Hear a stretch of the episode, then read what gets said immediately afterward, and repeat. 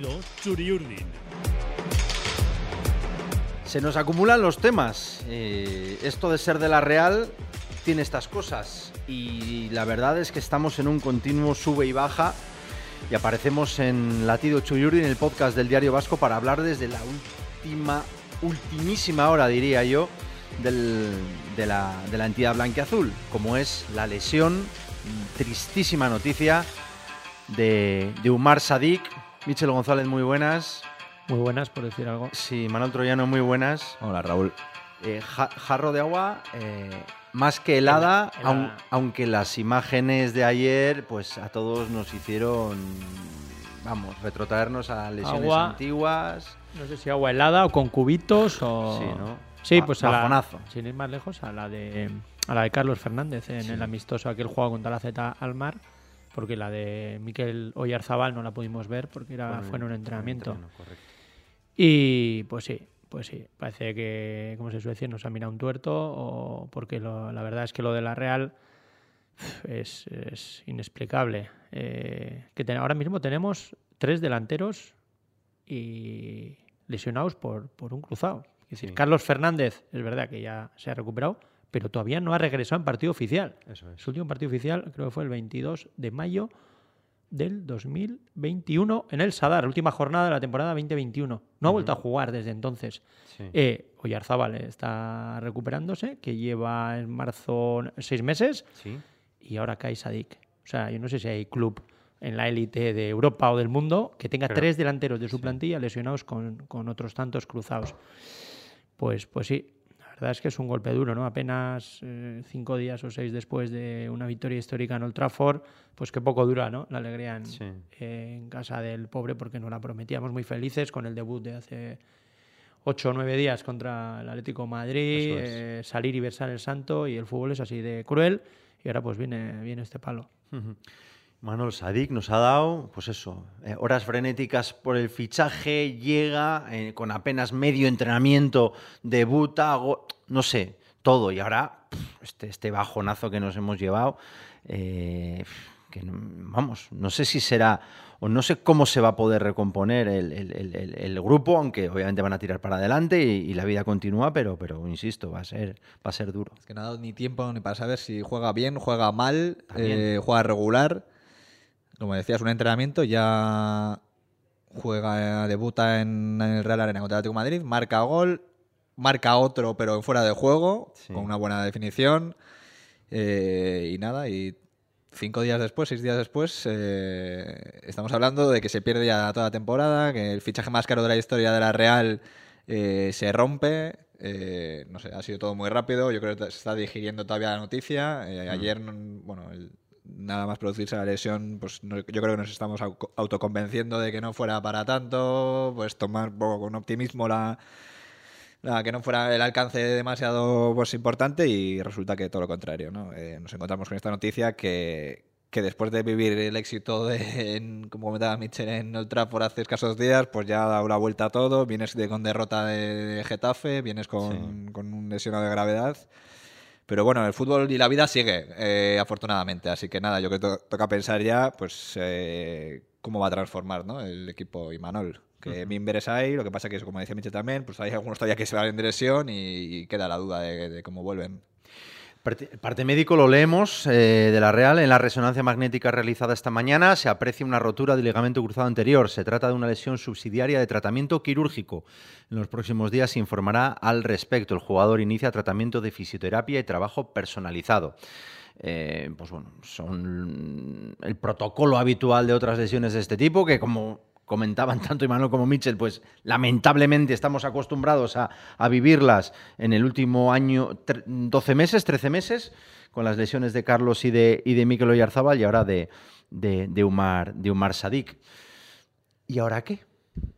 Bueno, eh, Bueno, lo primero que el jugador, obviamente, es, pues, pues que no haya ningún problema en la, en la, en la- en la operación, ¿no, Michel? Y que haga no, una buena recuperación, pero claro, pero insistimos, la vida sigue, Omonia, Español, Parón, Sheriff, tal. A ver, eh, echamos la vista atrás y lo que vemos es que la plantilla, con respecto al que iba a ser el boceto inicial de hace dos meses, eh, habíamos ganado numéricamente un delantero, porque al irse Isaac vinieron Sorloz y Sadik. Habíamos pedido un portero, que era Ryan, eh, porque en vez de tener tres nos quedamos con dos. Zubiaurre de segundo de Remiro y ahora tienes a Sorloz por, a Sorloz por Isaac. Sí. Pero eh, con respecto al año pasado, eh, tienes a Carlos Fernández, que ya tiene que ir entrando. Es verdad que le queda un mes. Para después del parón, eh, lo normal es que esté en disposición de entrar en convocatorias. Y tienes a Kari Kaburu. Sí. Entonces, eh, pues después del mazazo eh, hay vida, porque bueno, ha habido otras situaciones también en las que lesiones de este tipo ha provocado que salgan otros jugadores. Y yo creo que, que la Real, pues bueno, pues sí que tiene jugadores arriba para, para poder competir. Va a ser un año difícil. Se ha ido Isaac, el sustituto que ha venido porque se ha pagado 20 millones se ha roto. Y eso tenemos que ser eh, todos conscientes de que no va a ser una temporada fácil. Pero yo creo que la Real tiene, tiene recursos. Quizás lo que más pena me da es que, que le faltaba presencia en área. Y, y bueno, pues evidentemente Esa sin te daba Sadik, mucho. eh, pues bueno, se vio, ¿no? En apenas media hora contra el Atlético de Madrid lo, lo que nos dio. Pero yo creo que Carlos Fernández y Caricaburu son jugadores al contrario que Sorloz, que te puede dar más fuera que dentro, creo que son dos jugadores de área y ha llegado su momento. Entonces, este club ha vivido muchísimas situaciones de esas. Sí. Recuerdo, yo que sé, Arconada de lesionarse en el año Bah, 85 para todo el año. Vaquero también, y ¿no? Vaquero, y año y medio después, eh, Arconada levantaba la, la Copa del Rey. Sí. No sé, por ponerte ya casos que son extremos. Entonces, bueno, la vida sigue y pasado estas horas de, de- pues la verdad es que es un varapalo, eh, pues bueno, eh, la Real va a salir adelante y luego, bueno, parte con una ventaja, que es que la clave es llegar al Mundial. Sí. Son dos meses y ahí luego eh, yo creo que el tiempo corre a favor de la Real. Tienes Haga- ahí, tienes ahí como, perdona, un mes como para, no de reflexión, pero bueno, para ver dónde estamos, ¿no? Y para, yo creo que, que- que recomponer la... No, me refiero que, que en ese mes y medio de Mundial tú también tienes mes y medio para que se recupere También. Oyarzábal, para que Sí. esté más cerca de, de volver, y tienes mes y medio para que todavía eh, Carlos Fernández eh, pues afine la puesta a punto, que no haya partidos, en entrenamientos. Entonces, la clave es salvar estos dos meses eh, antes, de, antes del, del Mundial, con una clasificación en Liga que no te aloje mucho de Europa, pues seguramente no estarás entre los 6-7 mejores. Y en Europa, pues mira, se ha ganado contra el Manchester, a ver, ahora hay que hacer los deberes contra Omonia y Sheriff, y a ver lo que depara ¿no? la, la sexta jornada contra el Manchester. Manol, viendo los números de Sorloz, hay un año que, con perdón, lo peta, que es el año de Turquía, ¿no? Eh, Se hincha meter goles. Eh, ¿Puede volver a tener ese hábitat goleador Sorloz o nos vale, como decía Mitchell, que es un jugador que no es tan, tan definidor de gol, sino que sus skills, sus, sus poderes, sus mayores habilidades están un poco lejos del área, aunque obviamente es delantero y le tienes que pedir gol. Hombre, yo creo que si la Real rescata y recupera a Sorloz, no es porque por su brillante cuenta goleadora en los últimos meses, ¿no? De la, te- de la pasada temporada. Sí.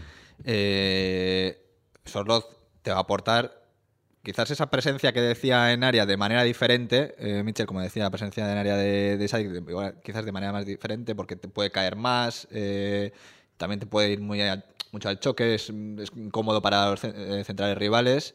eh, también puede abrirse y o sea, es, un, es un jugador que combina, yo creo que mejor que Sadik en ese sentido, eh, se puede asociar mejor, eh, pero claro, quizás no le puedes pedir los goles que quizás sí que le, le ibas a pedir a Sadik, ¿verdad? Que ese es el asunto.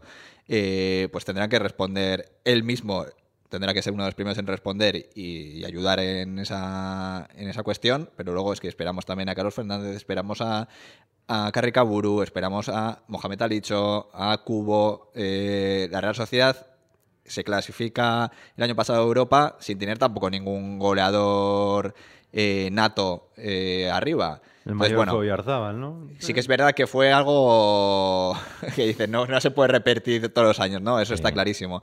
Alguien tiene que darse paso adelante y seguramente Sorlo sea el más, el más indicado. Pero bueno, yo creo que también hay más jugadores que pueden aportar en, en esa parcela. Esto es Latido Churiurdi en el podcast del Diario Vasco que asomamos hoy con esta noticia, esta mal- malísima noticia de, de portada, ¿no? La, la lesión para toda la temporada de, Umar Sadik. Se pierde por la rotura del ligamento cruzado de su rodilla derecha en una fea imagen en una lesión tontísima porque se la produce él. Pues bueno, eh, si no la han visto, pues ya saben, se le queda clavado la bota con los tacos, gira la rodilla de una manera pues, muy brusca y, ahí se, fastidia el, ligamento y tanto lo, que comenta Mitchell como Imanol, que tenemos a tres jugadores, el propio Sadik, Oyarzábal y Carlos Fernández, tres delanteros que en 12, 13 meses han tenido esa, esa lesión y la verdad es que es una malísima, malísima noticia. Eh, compañeros, un par de pinceladas. Getafe, Old Trafford. Empezamos por el Coliseo, empezamos por el teatro, eh, Smoking un día. Eh, mono de trabajo que, mono de trabajo que, se no, que se nos quedó en el vestuario en otro, no sé.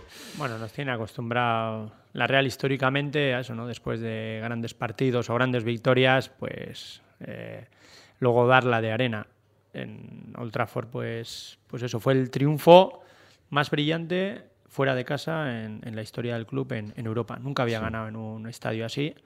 Le faltaba hacerlo. Yo creo que eso supone, pues bueno, un paso adelante en sus aspiraciones, porque tú te crees eh, que eres capaz de conseguir cosas importantes. Y luego lo de Getafe, pues bueno, un partido más de esos que pasan cuatro días. También es verdad que la Real sí estaba acostumbrada a jugar cada, cada cuatro días después de venir eh, de, disputar partido en Europa, pero si miras el año pasado los resultados tampoco eran extraordinariamente brillantes, ¿no? Sí. que se ganó algún día, pero normalmente te cuesta. El año pasado yo creo que en, Getafe empatamos a uno también después de venir en Europa. Lo que a mí me llamó la atención es la cantidad de ocasiones que claras que diste al rival, porque aparte de los dos goles eh, regalaste un penalti, que afortunadamente lo paró Remiro, pegó en Esunal, creo que fue un disparo al palo, que no entró de milagro. Se le anuló un gol a Munir por, por, media uña. Es decir, eh, esa Real que contra esos rivales eh, firmaba porterías a cero, pues ayer de repente te pueden clavar cuatro, ¿no? Eso es lo que más me preocupa, lógicamente con la lesión de Sadik, ¿no? Lo que te deja el partido de, de Getafe. Entonces, bueno, vamos a ver. Eh, ahora tienes dos partidos muy importantes en cuatro días, Omonia y Español para primero olvidarte de la lesión de, de Sadik. El año pasado, la Real, la temporada pasada, creo que lo hizo muy bien, porque cayó Oyarzábal cuando estaba en plena pelea y la Real entró en Europa. Se reinventó, cambió sistema, eh, yo creo que tiene mimbres. Arriba tiene, tiene buena gente. Estamos hablando de Taque, que, Taque Cubo, yo creo que entran como en pie. Bryce, que, que es un enganche al final también que tiene gol. Tienes a Cho, que está siendo la revelación, Carlos Fernández viniendo, tienes a Garriga, tienes a Sorloz, Barrenechea también se supone que va a ir a más. Pues bueno, tienes que mezclar muy bien esas piezas, ¿no? A mí quizás lo que más me preocupó de, de Getafe fue ver cómo cambiaba el equipo de la primera a segunda parte, porque fue hacer un par de cambios y Manol. Hombre, metió, a, metió, a, Silva y metió a Vareis Méndez, que no metió a dos cualquiera, pero sí que es verdad que tanta diferencia va a haber ¿no? De, nivel o de calidad en el equipo cada vez que, estos dos no estén, o jugadores de, estos, de este calibre no estén en el equipo, ¿no? Porque Turrientes, claro, no le, no le puedes achacar tampoco toda la culpa de, ¿no? De quizás de una primera parte mediocre de la Real a, un chaval, pues que tampoco esta temporada estaba teniendo muchos minutos. Eh, si acaso 20 minutos contra el Barça, en, el, en Old Trafford también sale en el segundo tiempo realmente de titular pues no está teniendo mucha presencia porque el rombo era innegociable como comentábamos hace unas semanas. Eh, y cómo da pues, se nota ¿no? que, esos dos cambios cómo activaron al equipo eh, aunque luego encajó el segundo gol enseguida empató eh, la Real acabó volcada en el campo del Getafe. Entonces eso quizás me preocupa más ver que hay mucha mucha diferencia entre el equipo titular quizás y, los jugadores que vengan luego para la una circunstancia, que es que no es que en el centro del campo movieras dos piezas, porque faltaba Bryce y faltaba Silva en el once inicial, sino es que Merino juega eh, fuera de su posición, juega a pierna cambiada, que yo creo que Merino jugando a pierna natural tiene mucha más profundidad porque es un jugador eh, vertical de acompañar, fíjate lo que estaba llegando, sin ir más lejos el día del Barcelona Creo que tiene dos o tres llegadas, pero llegar por pierna cambiada al área a él le resulta más difícil. Jugadores más hábil como por ejemplo Bryce sí lo hace bien, porque tiene regate en corto, porque es más rápido. Entonces tú ya no solo perdías en el, en el tete a tete eh, Silva con Cubo o el mismo Bryce con Turrientes, sino que encima Merino lo tenías jugando en la posición en la que rinde menos que en la natural. Entonces yo creo que eso la Real sí que lo acusó. Tampoco nos podemos, es decir, eh, poner una diana con Turri, pues porque un mal día lo puede tener cualquiera. Quiero decir, lo, lo, ha tenido seguro David Silva, lo ha tenido Merino. Bueno, eh, no fue el mejor partido, eh, pero eso obviamente, pues otro día, pues igual Beñaturrientes tiene que jugar o más arropado o jugar en casa, es decir, no, no por Turrientes, porque jugó tampoco brilló como, viene acostumbrando de media punta. Pero como comentaba Mitchell, perdió un montón de balones. Decías, pero ¿cómo? O sea, que está botón en el campo y tal, ¿no? No, eh, no sé, no, fue el de, el de otras tardes. John Pacheco tampoco estuvo tan brillante como en Old Trafford, por supuesto. Es decir, fue una un sumatorio, pero obviamente no podemos perder a estos chicos. Hombre, pero es que eso es lo que diferencia a la Real de un Betis, de un Villarreal, lo repetimos, pero o sea, sí, a Pacheco hay que exigirle y a Turrientes y a los jóvenes, pero no es lo mismo que si coge el Villarreal y te ha fichado a Mojica por 15 kilos o 10. Claro, a ese sí. Si viene Sadik, claro que le va a poner el primer día. No, es que ha entrenado dos días. No, no, tú ya tienes que entrar. A los demás también. Pero hay que tener, tienen que tener esa, esa, etapa de transición que la tienen que recorrer, como ha dicho Imanol, cuanto antes mejor. Y yo creo que la están recorriendo. El partido de Pacheco en Old Trafford es brillante. Bueno, pues el de Getafe, porque también en Esunal es un buen delantero, le costó más. Yo creo que Sola, por ejemplo, me encantó. Primer partido titular. Yo creo que mejoró las prestaciones de los partidos anteriores, de los que jugaron lateral, de Arichi y de Gorosabel.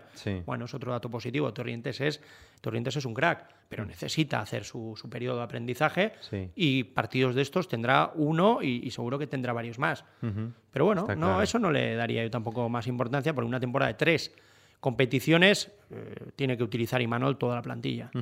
Eh, Alex Sola, el brote verde del que nos deja Getafe. Hombre, la verdad que fue uno de los más destacados, sin duda. Eh, además que siempre hablamos de quizás que las posiciones donde más flojea la Real son los laterales, pues viene de Allen ser uno de los más destacados en Old Trafford y Sola en, en, el Coliseum, ¿no? fue para Anguileri, el lateral del Getafe fue un dolor de cabeza. Yo creo que cuando pidió el cambio, porque yo creo, ya de hecho, el Getafe eh, ya ha quitado a Anguileri y está Iglesias, si no recuerdo mal, eh, de lateral izquierdo, eh, no, no puede con él tampoco, Iglesias, que acaba de salir. Fuerza amarilla. sí, le saca amarilla. Entonces, yo creo que respiró el Getafe cuando tuvo que pedir el cambio sola porque no podía más, porque es que lo dio todo, la verdad, y fue una de las amenazas, sobre todo en la primera parte, amenazas ofensivas del equipo, ¿no? Que te, te, habla un poco también de cómo fue esa extraña primera parte. Y el inicio, la segunda, ¿no? Porque lo tenías, o sea, yo a la Real hacía tiempo que no le veía con esa dualidad de amenazar por dentro y por fuera, porque por fuera tenías abierto a Cho al extremo, tenías al lateral tirado alto a Sola, y entonces eso hacía que el Getafe, si se cerraba mucho por dentro, le rompieran por fuera.